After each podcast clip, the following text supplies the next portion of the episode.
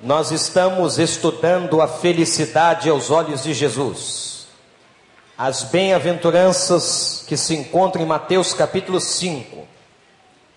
Estamos aprendendo sobre o que é ser feliz aos olhos de Jesus, não aos olhos do mundo, não aos olhos da sociedade.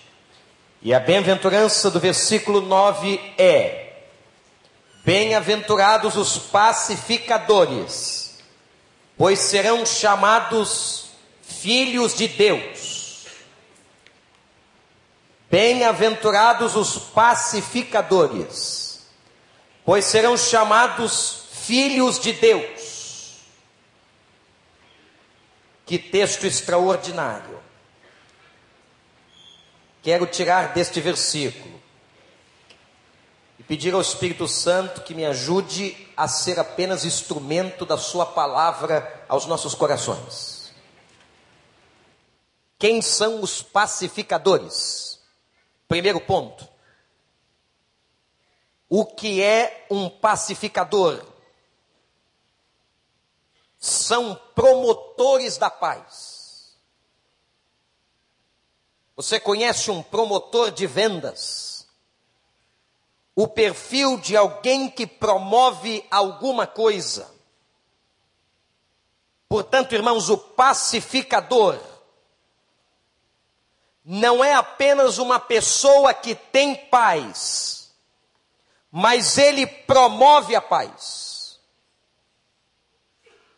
O pacificador vai buscar a paz onde ele vive, onde ele está, lutar por ela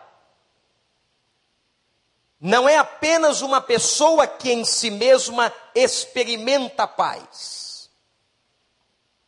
Com o que acabo de definir sobre quem é o pacificador, como um promotor da paz, a gente precisa entender o que é, na verdade, a paz. Coisa maravilhosa, sentimento extraordinário é a paz.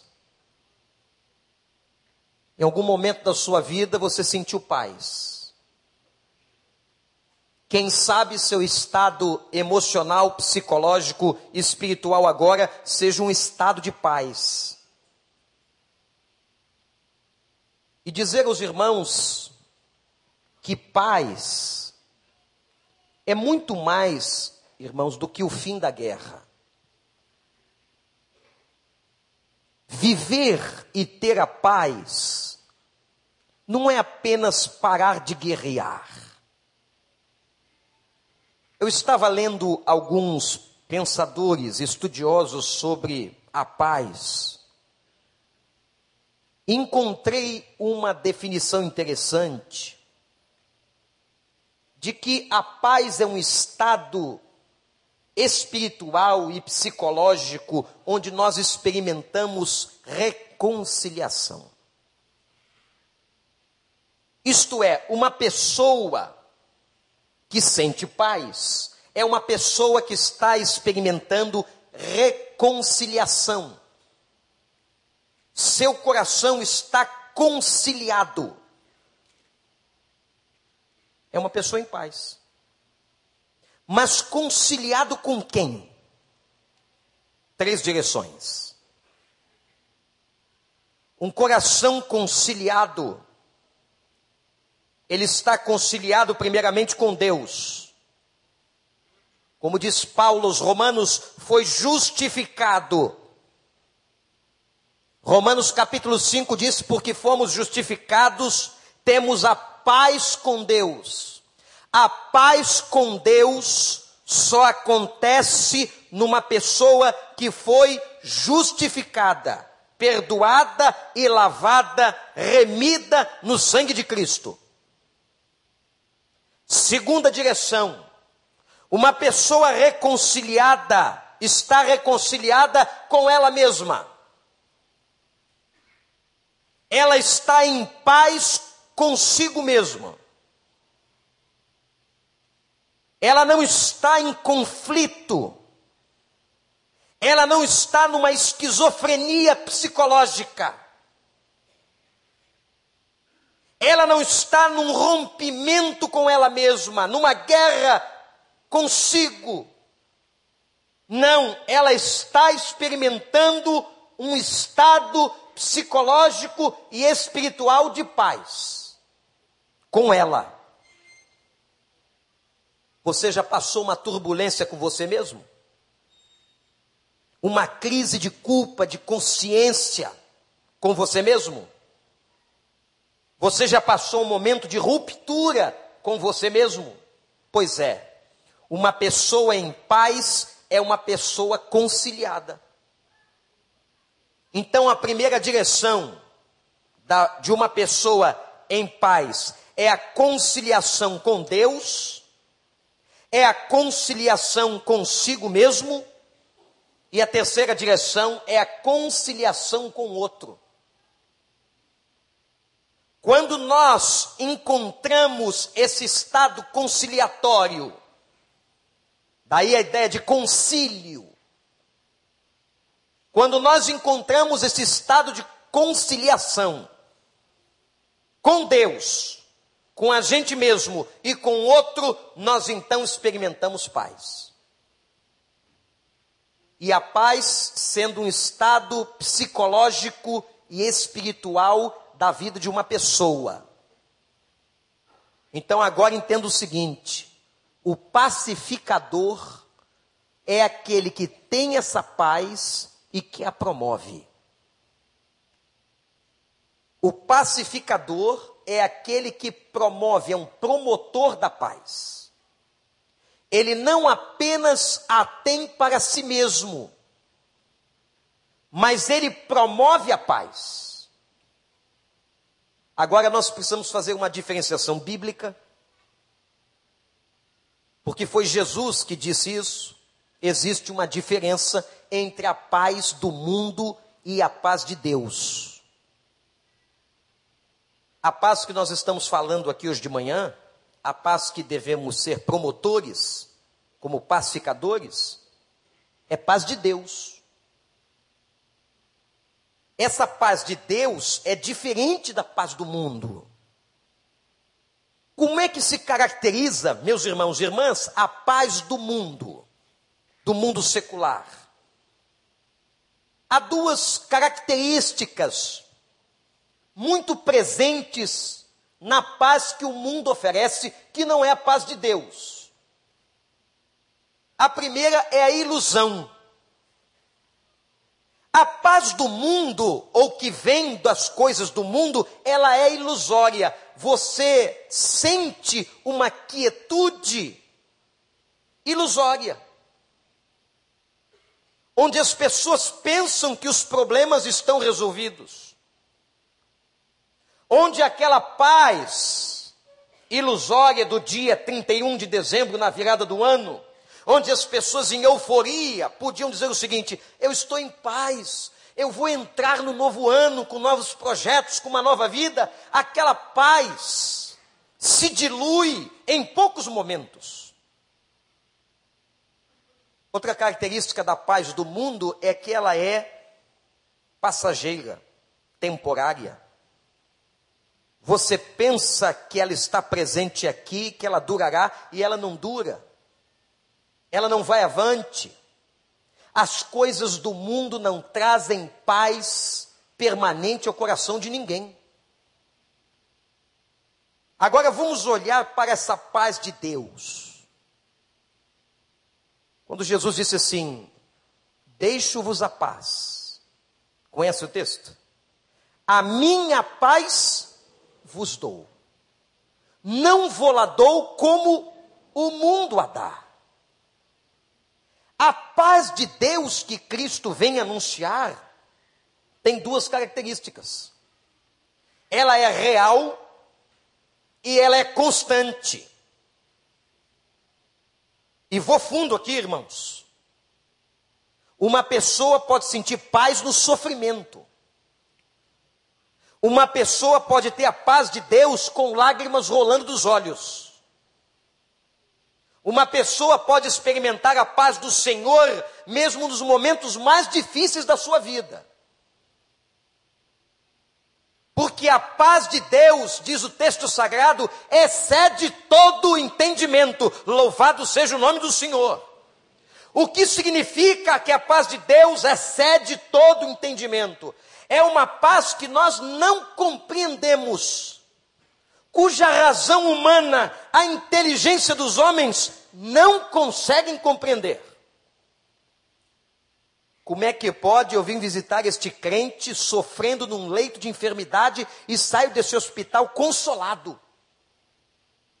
Pelas palavras de fé e de paz que essa pessoa está sentindo até no leito da dor. É possível.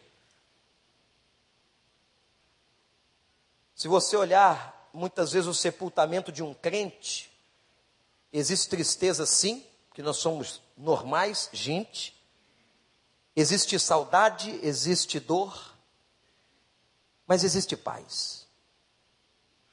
Uma paz que não vem de nós, irmãos.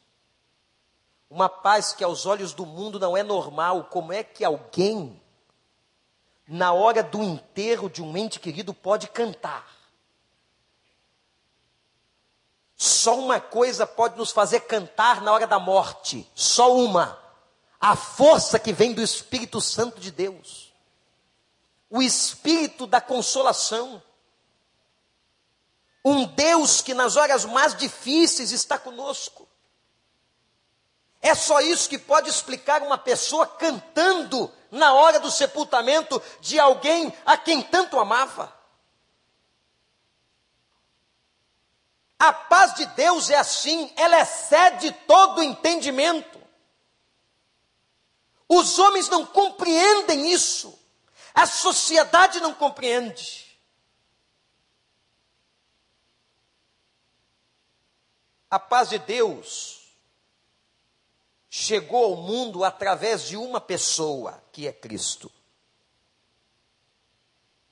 Haviam promessas no Velho Testamento de que o Messias seria o príncipe da paz. Isaías 9, versículo 6 diz que o Messias que viria seria o príncipe da paz. Mas é o mesmo profeta Isaías no capítulo 53, propriamente no versículo 5, que vai dizer algo extraordinário. Na sua profecia, Isaías diz o seguinte: o castigo que nos traz a paz estava sobre ele.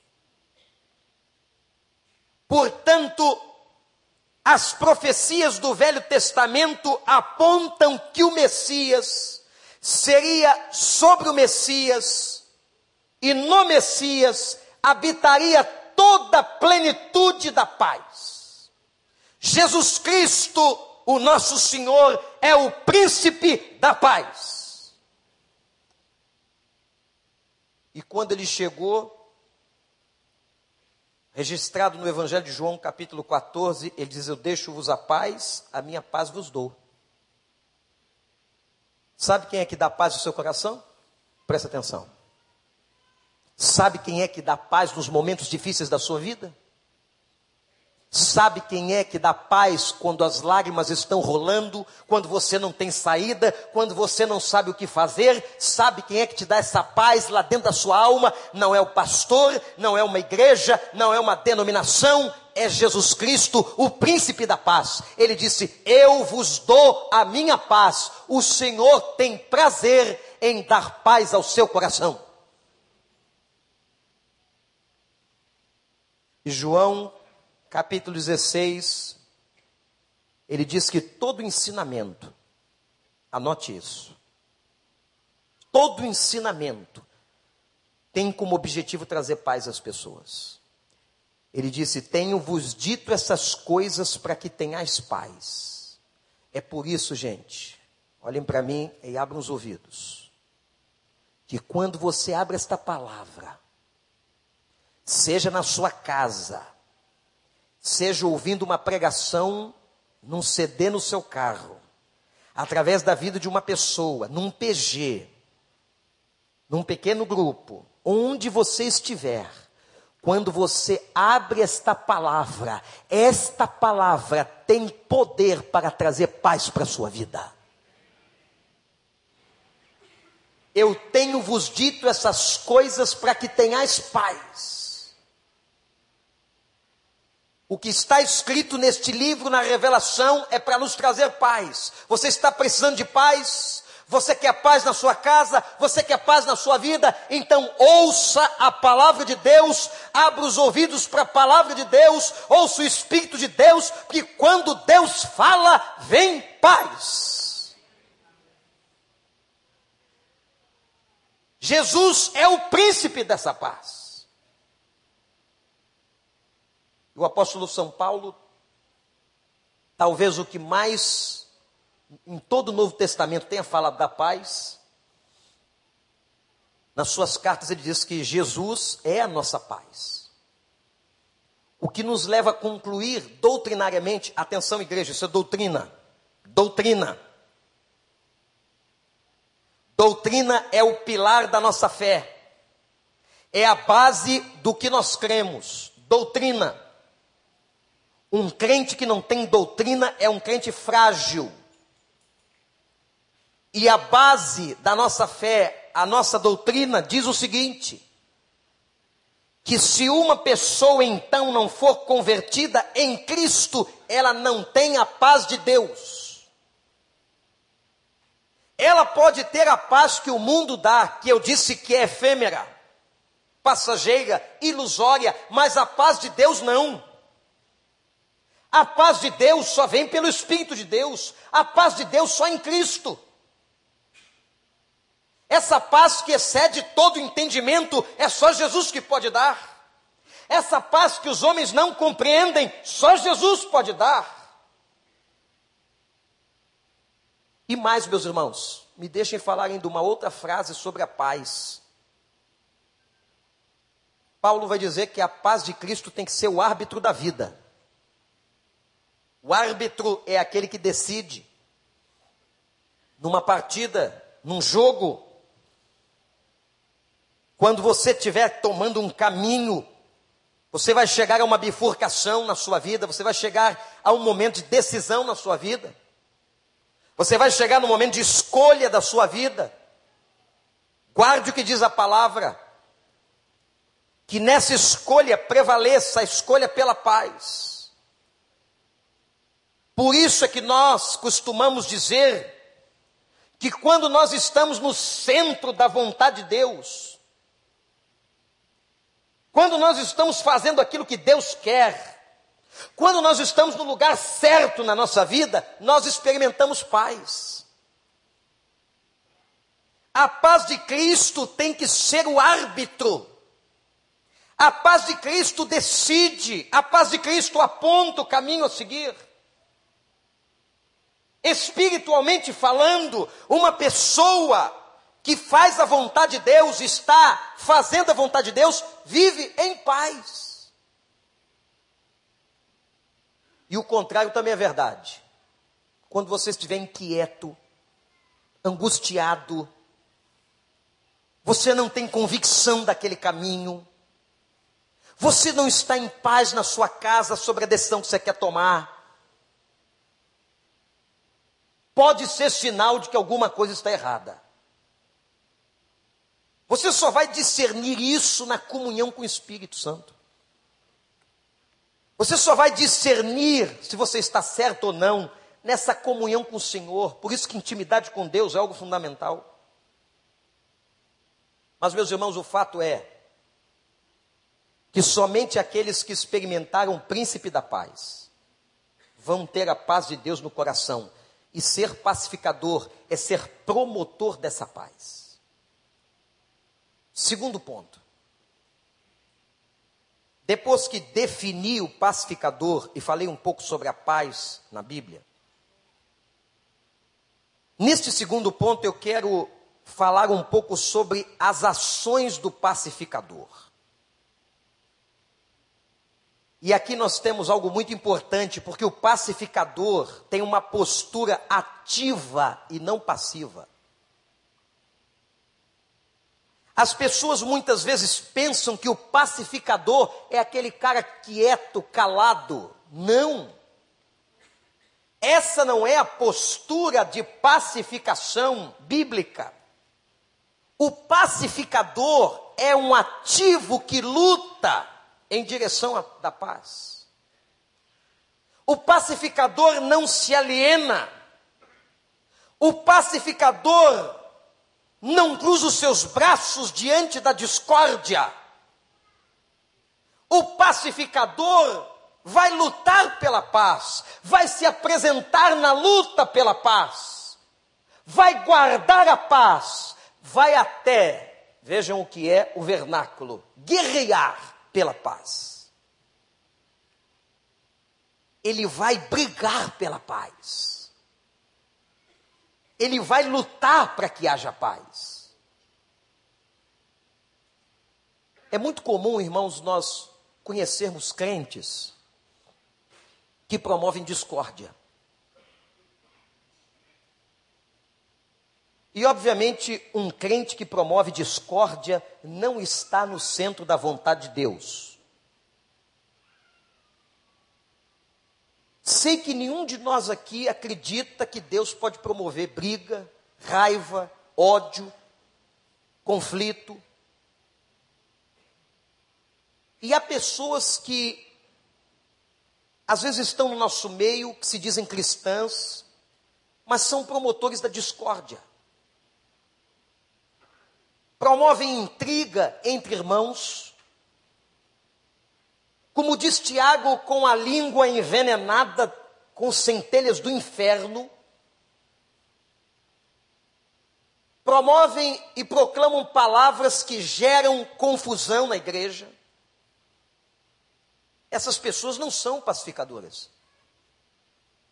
Essas pessoas, aos olhos de Deus, não são bem-aventuradas, não são felizes. Felizes são os que promovem a paz, não os que dividem, não os que caluniam. Há pessoas, meus irmãos, que parece que têm prazer em caluniar e criar sobre a vida do outro. Parece que para crescerem elas precisam pisar no outro. O complexo de inferioridade é tão grande, o adoecimento psicológico é tão extenso, a patologia é tão grave, que o prazer dela é pisar no outro, é machucar o outro, é promover discórdia, é fazer com que a imagem do outro na sua cabeça seja destruída. Tem gente que é promotor do conflito ao invés de ser promotor da paz. Tem gente que quer promover a discórdia. Isso não vem de Deus. Não faz parte das páginas do Novo Testamento. Pessoas que incentivam a separação de irmãos. Pessoas que incentivam separa, a separação e o rompimento de relacionamentos promotores da guerra, gente adoecida. Não tenham dúvidas que uma pessoa que não promove a paz, mas promove a guerra dentro de uma congregação na qual ela mesma congrega com a sua família, é uma pessoa doente emocionalmente. E precisa de tratamento espiritual. Pacificadores são aqueles que promovem a paz. Eu quero dizer aos irmãos e jogar sobre os irmãos uma visão bíblica. Se você ver alguém, seja quem for,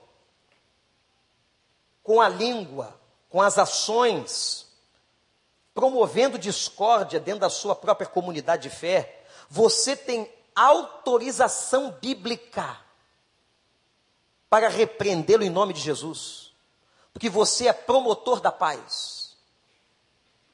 E o promotor da paz não é um passivo que fica quieto ouvindo a destruição do outro. A sua postura dentro da sua casa tem que dizer o seguinte: aqui na minha casa você não vai falar mal da minha igreja e dos meus irmãos. Diante de mim você não vai destruir o outro. Há um princípio básico na psicologia que diz o seguinte: você quer conhecer alguém? Espera o tempo passar. Na verdade, o poder não corrompe, o poder revela. Você quer saber quem é uma pessoa? Dê poder na mão dela. Ao conviver com o poder, aparecerá o seu caráter. E caráter não se descobre numa noite. O caráter e o conhecimento do outro vem no tempo. Quem é o outro? Qual é a história do outro? Por isso nós não podemos admitir que alguém chegue para destruir a imagem do outro. Isto é pecado. E nós que queremos buscar santificação e avivamento, precisamos lutar contra cada detalhe pecaminoso em nossa vida e não permitirmos isso em nome de Jesus. Tem gente que às vezes quer crescer destruindo o outro, caluniando o outro, elevando a sua própria imagem em detrimento do outro. Os crentes e o crente tem que ser pacificador. A pessoa que teve uma experiência com a paz de Cristo. E vou dizer mais aos irmãos. A promoção da paz, seja onde for, em qualquer lugar. Estamos falando do contexto eclesiástico mas você tem que ser promotor de paz na sua casa. Você tem que zelar pela paz. A gente sabe, os casais que estão aqui sabem, que é muito fácil nós criarmos uma guerra conjugal. Cada cônjuge luta pela paz da sua casa, cada um. O marido faz a sua parte, a mulher faz a parte dele, os filhos já maduros, crescidos, adolescentes, jovens, lutam pela paz da sua casa. Sou promotor da paz na minha família, na minha igreja. Somos promotores da paz no lugar de trabalho. Há um texto de Paulo aos Romanos, eu disse a vocês que Paulo, no Novo Testamento, foi o que mais escreveu sobre paz, em que ele diz assim: Se for possível, e quando depender de vós, tendes paz com todos. Se for possível e quando depender de vós. Sabe por quê, irmãos? Às vezes, o outro lado não quer paz. Você quer paz, mas a outra pessoa não quer paz. Você quer cessar o conflito, o outro não quer cessar o conflito.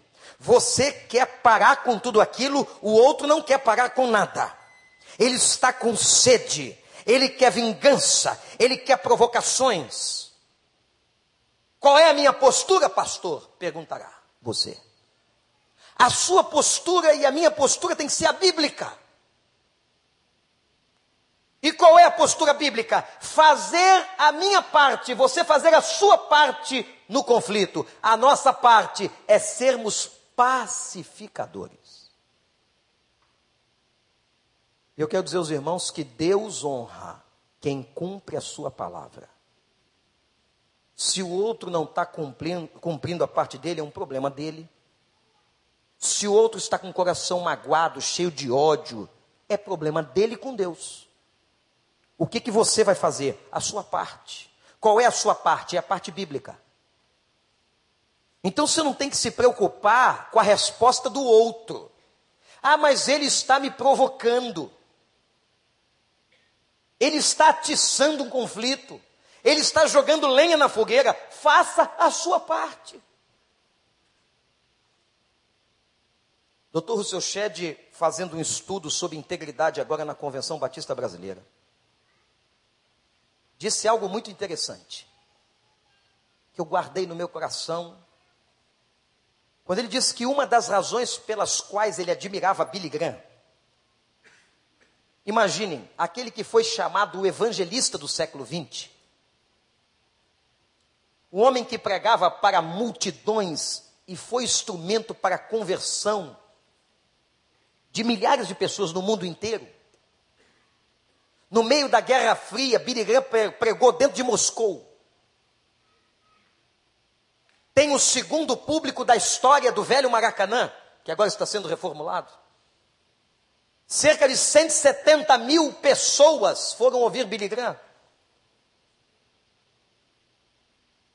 Imaginem que um homem dessa estirpe e desta qualidade foi atacado, invejado. Isso é da carne, isso é do homem, isso é da vida. E o Dr. Shedd fez a seguinte afirmação: uma das razões pelas quais admiro Billy Graham, que ele nunca se preocupou em se defender do que era acusado.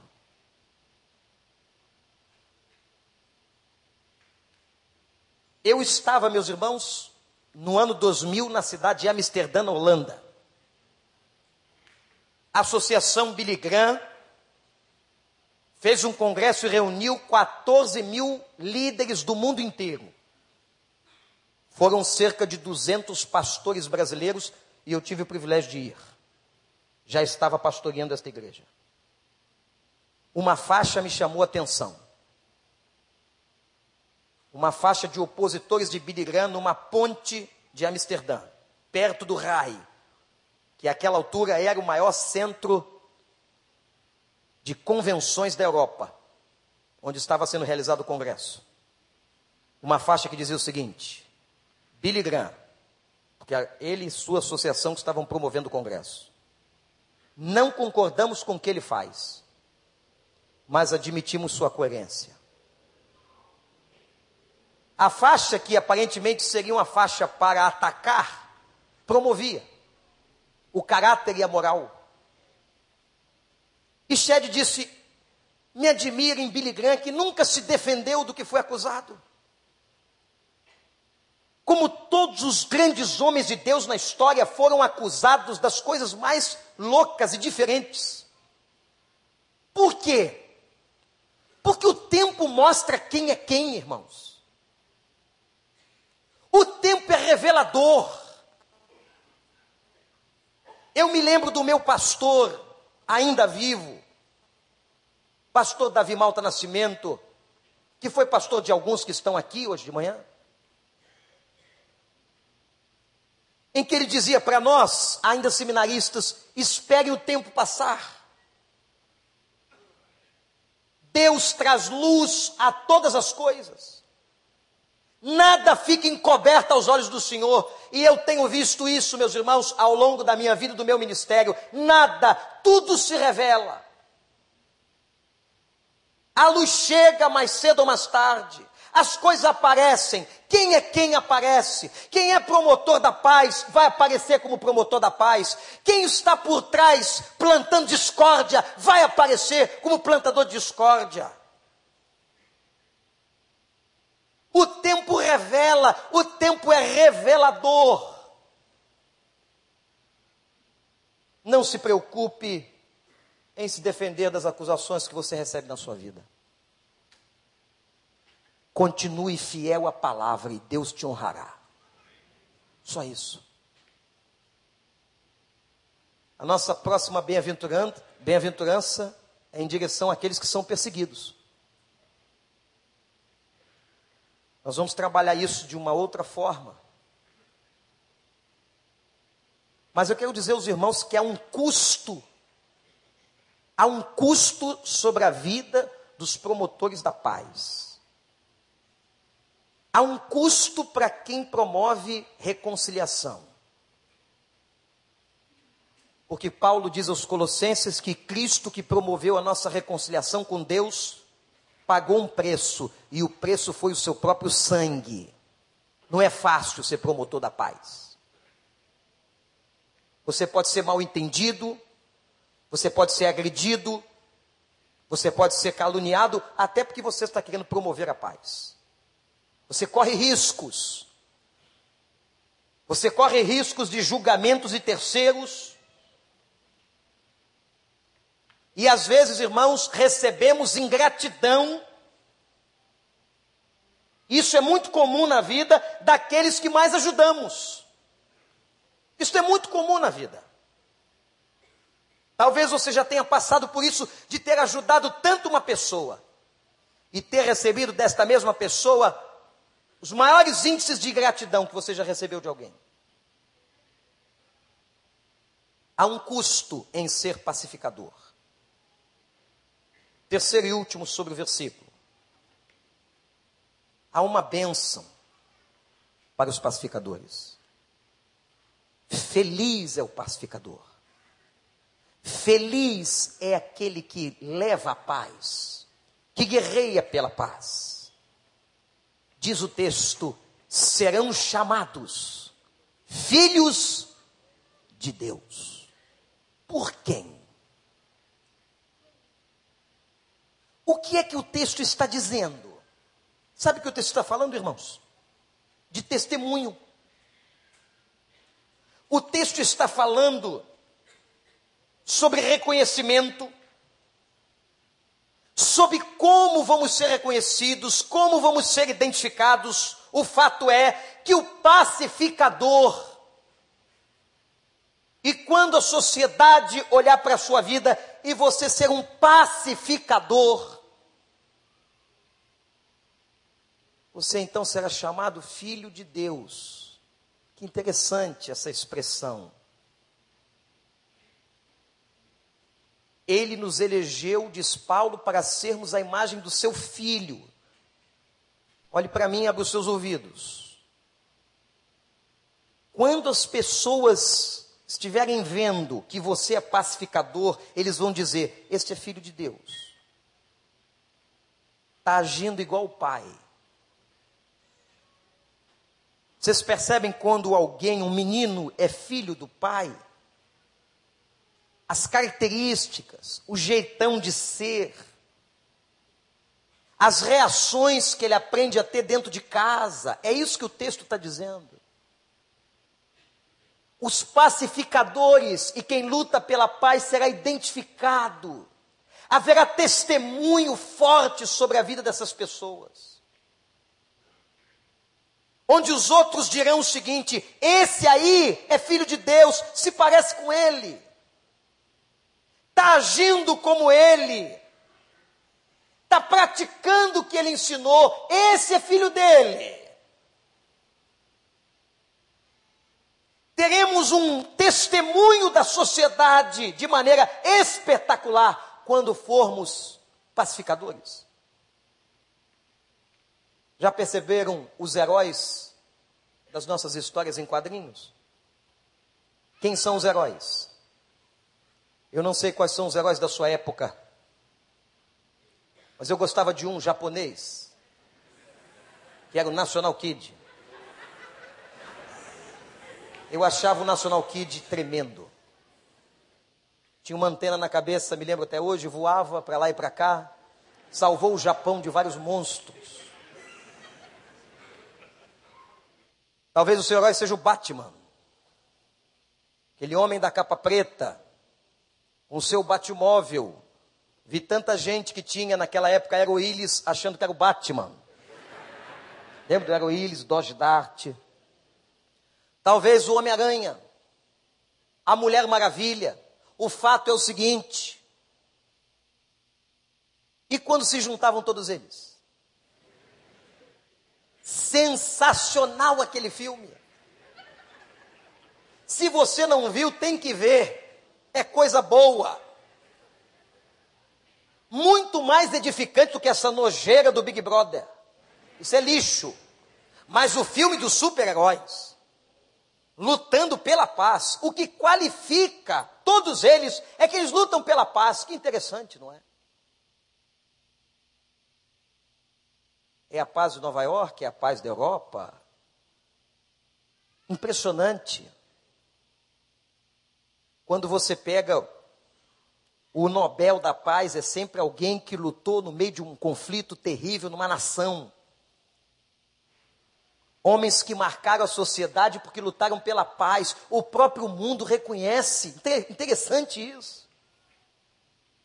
E a grande bênção para a vida dos pacificadores é que eles serão chamados como igreja?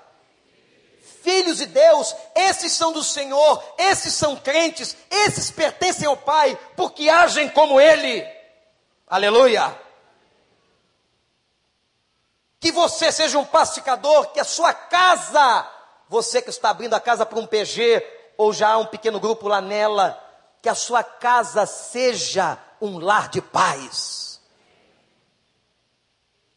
Que os seus vizinhos busquem vocês, marido, mulher, porque escutam e veem paz na casa de vocês. E quero concluir lembrando 1 Pedro 3,11. Quando Pedro diz assim: persigam a paz empenhem-se, lutem por ela. E felizes são os pacificadores, porque serão chamados filhos de Deus. Abaixe sua cabeça e vamos orar.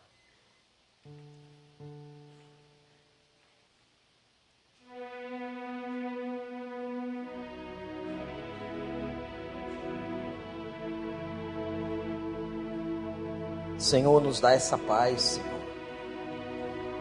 Se alguém nesta manhã que não tem a paz de Jesus e quer, nos dê. Tem alguém aqui nesta hora, nesta manhã, que quer experimentar a paz de Jesus Cristo na sua vida? Tem alguém, levante sua mão, quero orar por você. Você que reconhece que precisa dessa paz, Deus abençoe. Deus abençoe. Tem mais alguém? Deus abençoe. Levanta bem alto sua mão para eu ver você. Deus abençoe. Tem alguém mais que quer essa paz de Jesus? Deus abençoe o Senhor. Deus abençoe. Deus abençoe. Deus abençoe. Essa paz só vem na conversão.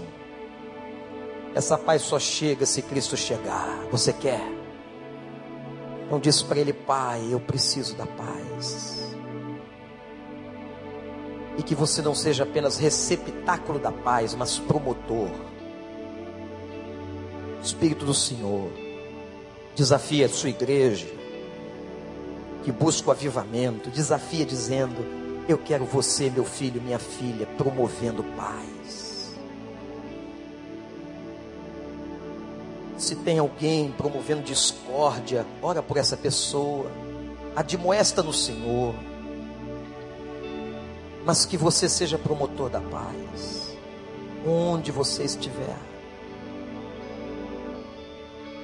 O mundo precisa de Jesus. Haja paz na terra. Senhor, haja paz na terra, começar em nós. Senhor, que haja paz na terra, começar das nossas famílias. Que haja paz na terra, começar desta igreja, Senhor. A gente reclama tanto do mundo que vive no desespero. Pai, abençoa.